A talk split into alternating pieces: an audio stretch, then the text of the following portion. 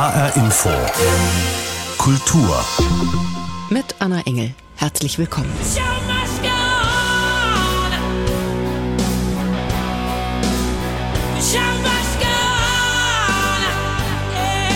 The Show Must Go On heißt es bei der Gruppe Queen. Das sagen sich auch und gerade nach mehr als zwei Jahren Corona-Pause viele Kulturveranstalter, die mit interessanten Lesungen, Open-Air-Festivals, Konzerten und Ausstellungen locken. Und das Publikum? Das glänzt trotz der vielen Möglichkeiten, Kultur endlich wieder live und mit allen Sinnen zu erleben, schon seit einer ganzen Weile vor allem durch Abwesenheit wie damit umgehen. Darüber spreche ich gleich mit dem Leiter des Frankfurter Literaturhauses Hauke Höckstedt. Außerdem stellen wir Ihnen in der nächsten halben Stunde tolle Kulturveranstaltungen in Hessen vor, die fast alle draußen stattfinden und mehr als einen Besuch wert sind. Versprochen. Empty spaces, what are we living for? Abandoned places. Zunächst geht es bei uns aber um ein Phänomen, das Ihnen vielleicht auch schon aufgefallen ist oder das Sie gar bei sich selbst beobachten.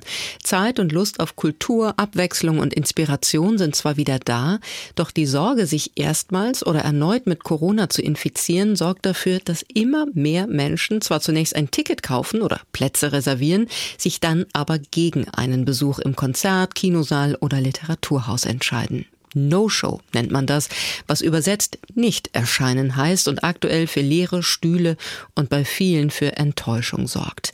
Damit muss auch der Leiter des Frankfurter Literaturhauses Hauke Höckstedt umgehen. Ich habe den Begriff No-Show mal gegoogelt und dabei festgestellt, dass es in allen Artikeln dazu, so schien es mir zumindest, um die Auslastung von Flugzeugen, sprich um leere Plätze geht.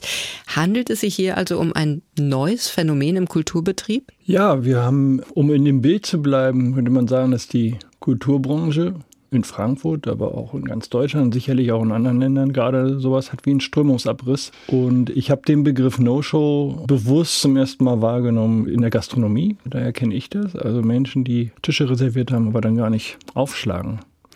Und ja, das ist ein neues Phänomen, das, das auch, wenn ich mich im Kolleginnenkreis umhöre, also um sich greift. Wir haben früher, früher heißt 2019, wir waren immer sehr, oh, ich glaube, das geht auch immer auch, was ich sage, auch für andere Kultureinrichtungen. Wir haben natürlich immer sehr geguckt auf Kartenvorverkauf, äh, auf Statistiken, haben darüber Buch geführt und so weiter. Wir konnten immer sagen, an der Abendkasse kommen noch Publikum 10 bis 20 Prozent immer dazu. Mhm. Und jetzt sagen wir 20 Prozent bis 30 manchmal sogar 40 Prozent kommen nicht. Dafür die Gründe kann man natürlich nur spekulieren, aber vermutlich ist es eben persönliches Empfinden, Gesundheitsempfinden, Angstempfinden, äh, wie ist es? Also viele Faktoren, glaube ich. Mhm. Wir sagen manchmal ein bisschen scherzhaft, da reicht ein Kratzen am Hals, mhm. dass man dann sagt, ähm, bleibe ich lieber zu Hause. Aber das habe ich mich tatsächlich auch gefragt. Also wir haben zum einen die Menschen, die ein Ticket kaufen und nicht auftauchen, aber ist es tatsächlich insgesamt auch so, dass sie den Eindruck haben, es kommen insgesamt weniger, dass das Interesse, die Motivation, wie auch immer man es nennen will, zurückgegangen ja, ist? Ja. Fürs Literaturhaus konkret gesagt ist es natürlich so, dass wir 2021 sehr erfolgreich waren mit hybriden Formaten, digitales Publikum, gewaltig. Erfahren haben wir dann in diesem Frühjahr und da kamen viele Dinge dann zusammen, die sich quasi schichten und zu einer Verdichtung führen. Und das ist dann eben das gute Wetter gewesen. Aber das Wetter ist selten allein an irgendwas schuld, mhm. sondern es ist die allgemein krisenhafte Situation. Und das macht natürlich keinen Bogen um die, um die Kultur. Und damit kann man das schon erklären. Und gleichzeitig fiel im Frühjahr eben diese die Beschränkungen, die Maskenpflicht und so weiter. Und das war so ein Gefühl von Freedom. Es geht wieder und jetzt los. geht's genau. los. Ja. Und, und dann muss man eben auch natürlich berücksichtigen, das Mantra der Kulturbranche, das Live-Erlebnis, mhm. das gemeinsame Erleben und so weiter von Veranstaltungen. Ja, richtig. Und das ist unersetzlich. Aber genau das ist ja das, wovor Apotheker und Ärzte uns gewarnt haben. Aber es ist wirklich interessant, weil es sind so gegenläufige, scheinbar gegenläufige Entwicklungen. Einmal, genau wie Sie gerade gesagt haben, eben die große Freiheit, die vermeintliche, die uns wieder glücklich machen könnte auf eine Art, gleichzeitig die vielen Krisen in der Welt, im Kleinen wie im Großen. Und eigentlich könnte man ja auch denken, gerade dann könnte das Interesse, der Wunsch, das Bedürfnis nach Ablenkung, nach Input, nach, nach Inspiration ja umso größer sein, gerade in andere Welten einzutauchen, gerade zu sagen, die Welt da draußen ist mhm. gerade furchtbar. Ich möchte mhm. jetzt ein schönes Stück Literatur heute Abend erleben, ja. zum Beispiel. Es ist ja eine unübersichtliche Lage. Wenn es ein Problem ist und wenn es ein noch größeres Problem wird, dann besteht das Problem eben auch darin, dass es nicht eindeutig ist. Natürlich gibt es sehr erfolgreiche Veranstaltungen, sehr erfolgreiche Institutionen. Dazu würden wir uns auch noch zählen und, und viele andere auch. Aber es gibt schon ein Phänomen, was, glaube ich, fast alle auch beschreiben können. Und das betrifft auch immer auf die, die Sachen, die nicht in der Mitte des Stroms passieren, sondern an den Rändern, was aber das ausdifferenzierte deutschsprachige Kulturleben so ausmacht. Mhm. Vielfalt. Die Vielfalt wird auf der Strecke bleiben. Wir können sogar in der, in der Kinolandschaft schon beobachten, dass also das gestandene, und damit meine ich nicht Frankfurt so, sondern ganz überregional auch gesehen, äh, gestandene Programmkinos dazu übergehen, Blockbuster zu zeigen, um sich quasi zu helfen in diesen Zeiten. Das wird aber vermutlich Jedenfalls würde das fürs Literaturhauspublikum nicht zurückbringen, solche Strategien. Kurzfristig mag das helfen, aber es geht, es geht natürlich um die Vielfalt, um die Programmweite und so weiter. Um, vor allem geht es um Risikobereitschaft und die nimmt dann ab, mhm. wenn man zu viel schlechte Erfahrungen macht. Und das ist, wir reden über einen Kulturbetrieb, der sich über Jahrzehnte darauf geeinigt hat, sich vor allem darzustellen über Quantität. Also das, ja. das heißt alle, weil ich äh, habe auch nochmal überlegt, äh, vielleicht geht es auch manchen so, die eben zu dieser, dieser Gruppe derer gehören, die ein Ticket kaufen und dann nicht auftauchen dass sie sich vielleicht sogar denken, wenn sie sich überhaupt Gedanken dazu machen, ähm, naja, Moment, ich habe das Ticket gekauft, das heißt, der Veranstalter hat das Geld bekommen, es ist doch am Ende wurscht, ob ich da sitze oder nicht, fällt gar nicht auf, das Geld ist ja überwiesen. Aber wenn ich ihnen so folge, ist immer abgesehen, dass leere Stuhlreihen irgendwie immer traurig sind mhm. für alle Beteiligten, äh, die dort sind, vor allem die Künstlerinnen und Künstler, die Autoren etc., funktioniert es eben nicht, beziehungsweise sind die Konsequenzen gravierend, wenn wir bei dem Thema Vielfalt bleiben und sagen, okay, die Konsequenz ist, wenn es so weiter ginge, was wir nicht hoffen, äh, dann, dann macht das was mit dem Programm und dem Angebot. Ja, das ist, also Sie sagen es, Sie benutzen den Begriff der Hoffnung und äh, das ist natürlich zu wenig. Das ist das, was wir im Moment machen. Wir hoffen auf einen Herbst. Allen ist klar, dass viel von diesem Herbst abhängt und dass weitere drastische Beschränkungen die Problemlage verschärfen werden oder eigentlich manifestieren werden. Ansonsten planen natürlich alle Häuser, glaube ich, äh, vom Theater über die Oper zum Literaturhaus bis zur Tanzbühne volle, volle Programme für den Herbst, eben in der Hoffnung, mhm. dass es nun alles wieder wird wie früher. Dabei fällt auch auf, dass viele da von dieser ganzen Geschichte eigentlich so reden wie von einem Geschwür, was sich wieder zurückwächst und das wird schon wieder. Ich glaube nicht. Deswegen sagte ich eingangs Strömungsabriss. Ich glaube, es hat sich sehr viel verändert. Es wurden sicherlich äh, große Publikumsgruppen verloren in diesen zwei Jahren. Das sind vor allem auch Gruppen aus den älteren Semestern, die für sich teilweise entdeckt haben mögen, dass, dass sie digital sehr viele Zugänge finden. Mhm. International, bundesweit, national, überall kann man jetzt quasi auch noch mit dabei sein, durch hybride Angebote und so weiter. Oder auch gibt es auch größere Gruppen, die sehr vorsichtig geworden sind und die auch, dafür muss man sehr viel Verständnis aufbringen, auch älter geworden sind in den zwei, drei Jahren. Also eigentlich die Menschen, die zunächst mal eine sichere Bank waren, ne? zumindest geglaubte ja. und dann wieder Segen und Fluch äh, der, der die, Digitalisierung. Die, die große Stütze des großen Kulturreichtums, den wir erleben, ist diese Gruppe zwischen 55 und 95, die Zeitungen im Abo haben, die in die Buchhandlungen gehen, die ein Theaterabo haben, die Verlässlichkeit gelebt haben.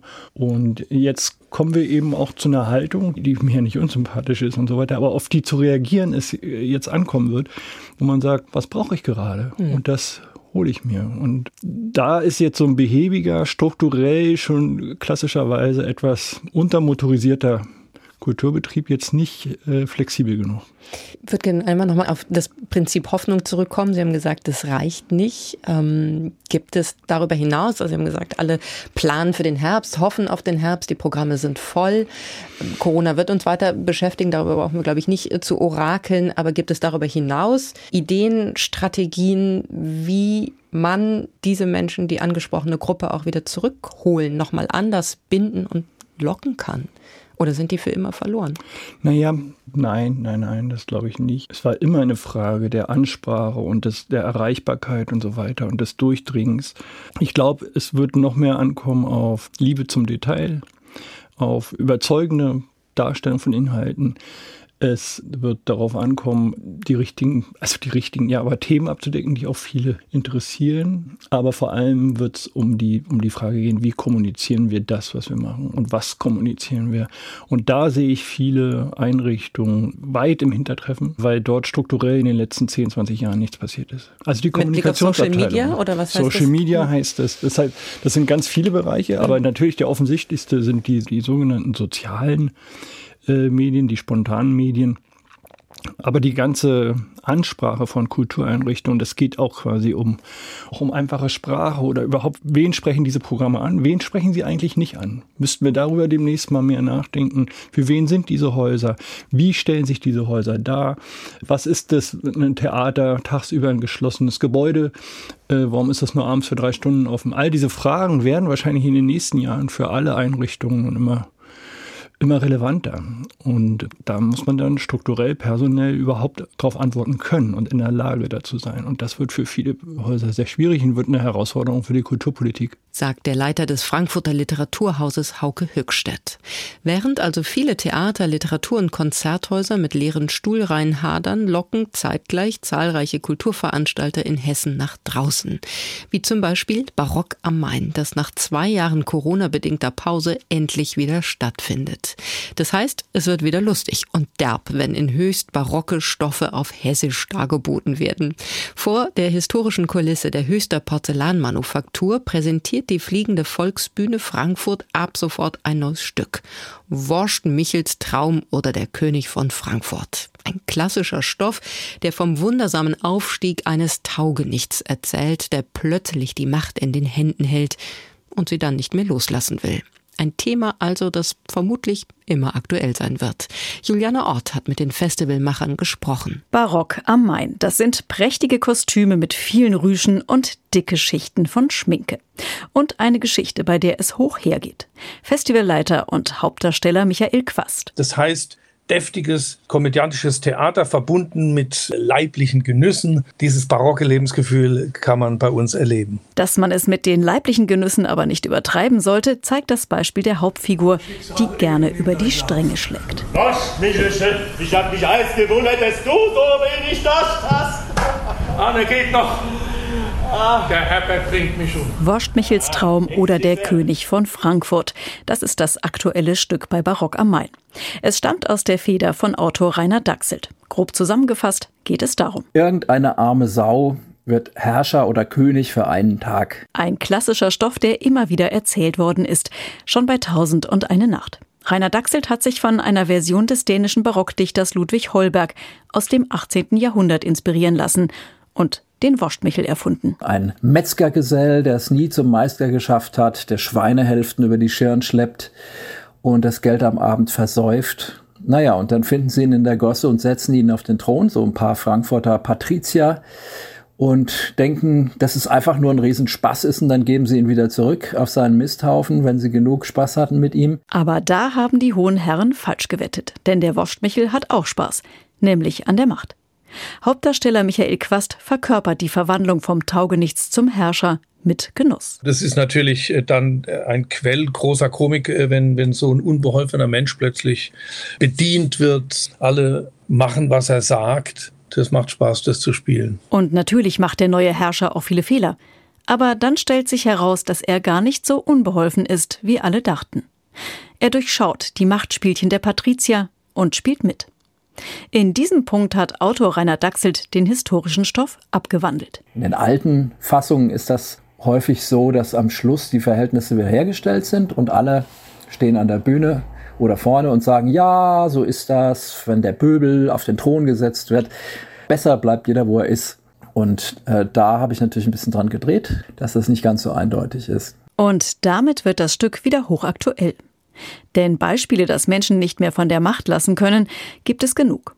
Auch gar nicht so weit von höchst entfernt. Das Publikum kann sich seinen Teil denken.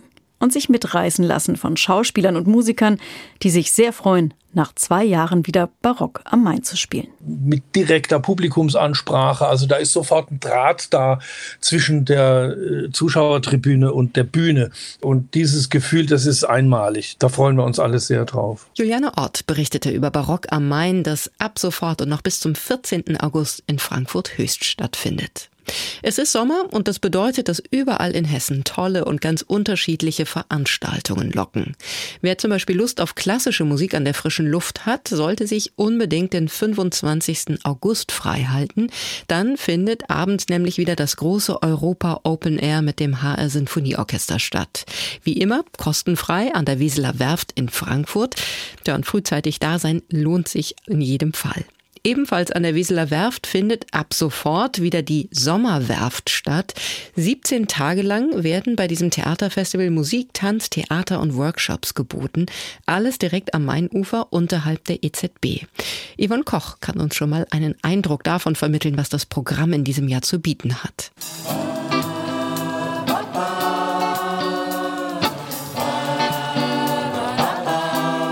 Das Besondere an der Sommerwerft ist seit 21 Jahren vor allem die entspannte Atmosphäre am Mainufer. Kultur wird hier mit einem Urlaubsfeeling vermischt.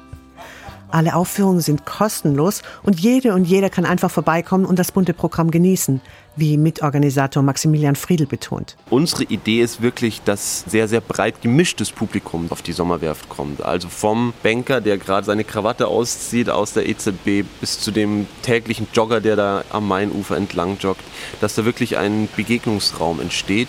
Auch die Künstler selbst sind bunt gemischt. Die Gruppen kommen unter anderem aus Tschechien, Polen, Italien, aber natürlich auch aus Hessen.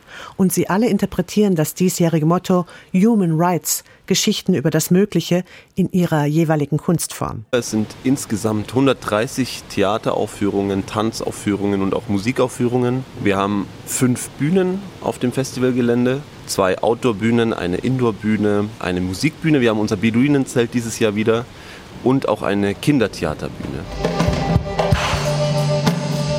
Auf manchen Bühnen wird es dabei besonders turbulent zugehen. Auf der Theaterbühne findet an beiden Montagen zum Beispiel die Night of Dance statt, bei der jeweils vier Tanzgruppen Musik virtuos mit ihren Körpern interpretieren. Und dann gibt es natürlich auch Musik, die das Publikum zum Tanzen bringen will. Es sind ganz viele Singer-Songwriter-Geschichten, die zu uns kommen, aber natürlich auch Bands.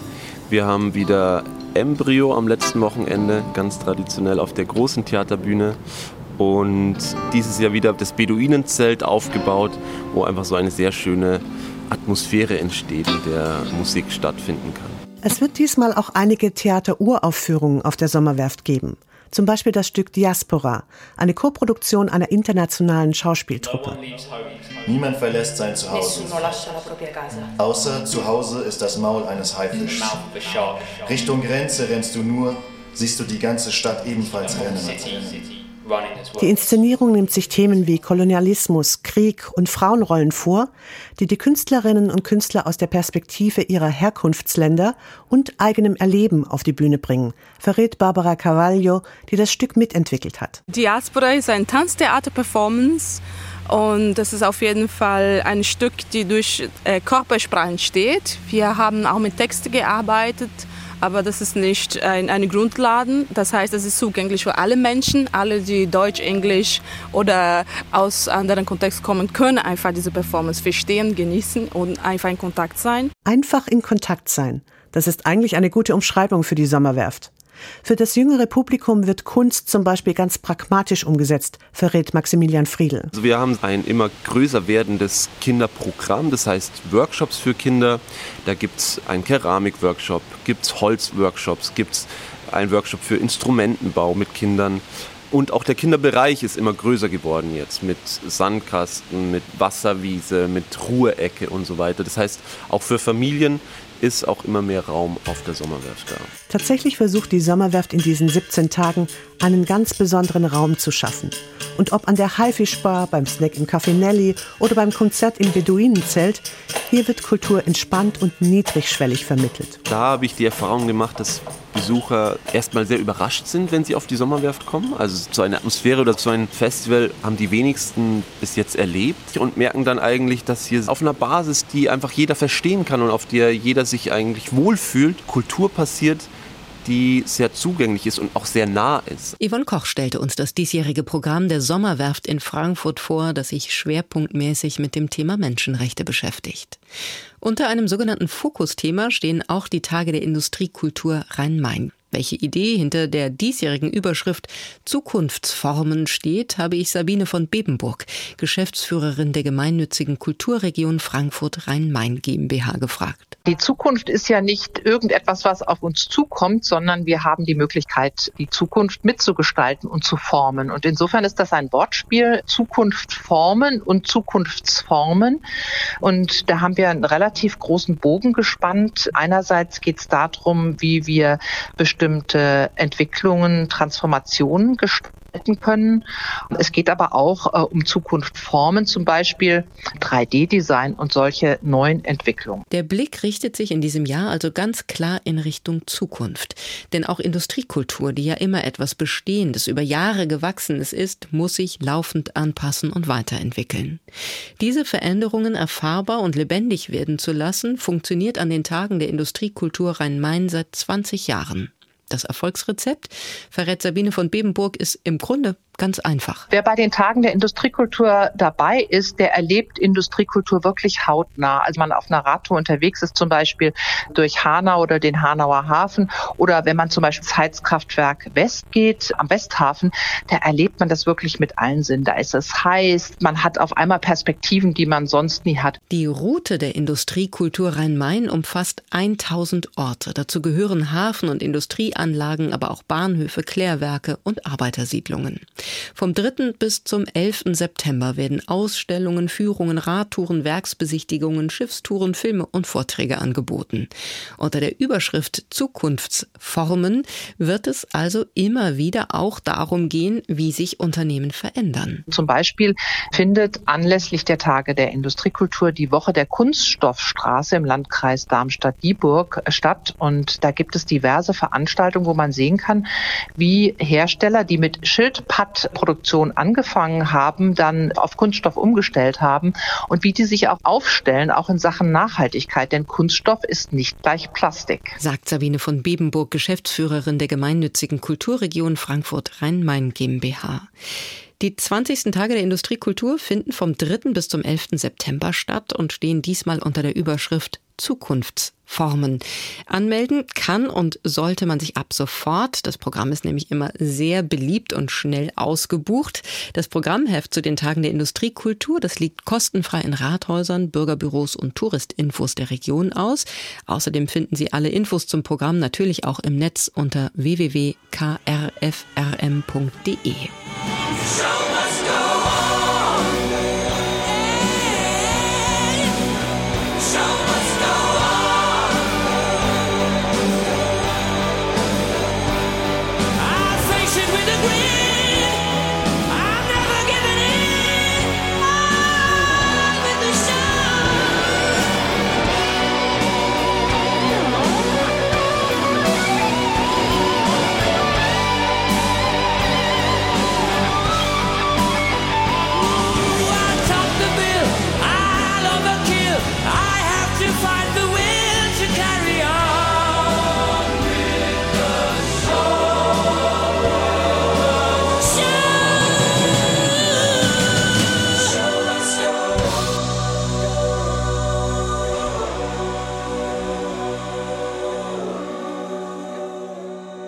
diesen schönen Aussichten auf einen abwechslungsreichen Kultursommer in Hessen geht HR Info Kultur zu Ende. Bleibt noch der Hinweis auf den Podcast zur Sendung. Den finden Sie wie gewohnt auf hrinforadio.de und in der ARD Audiothek. Mein Name ist Anna Engel. Tschüss und bis bald.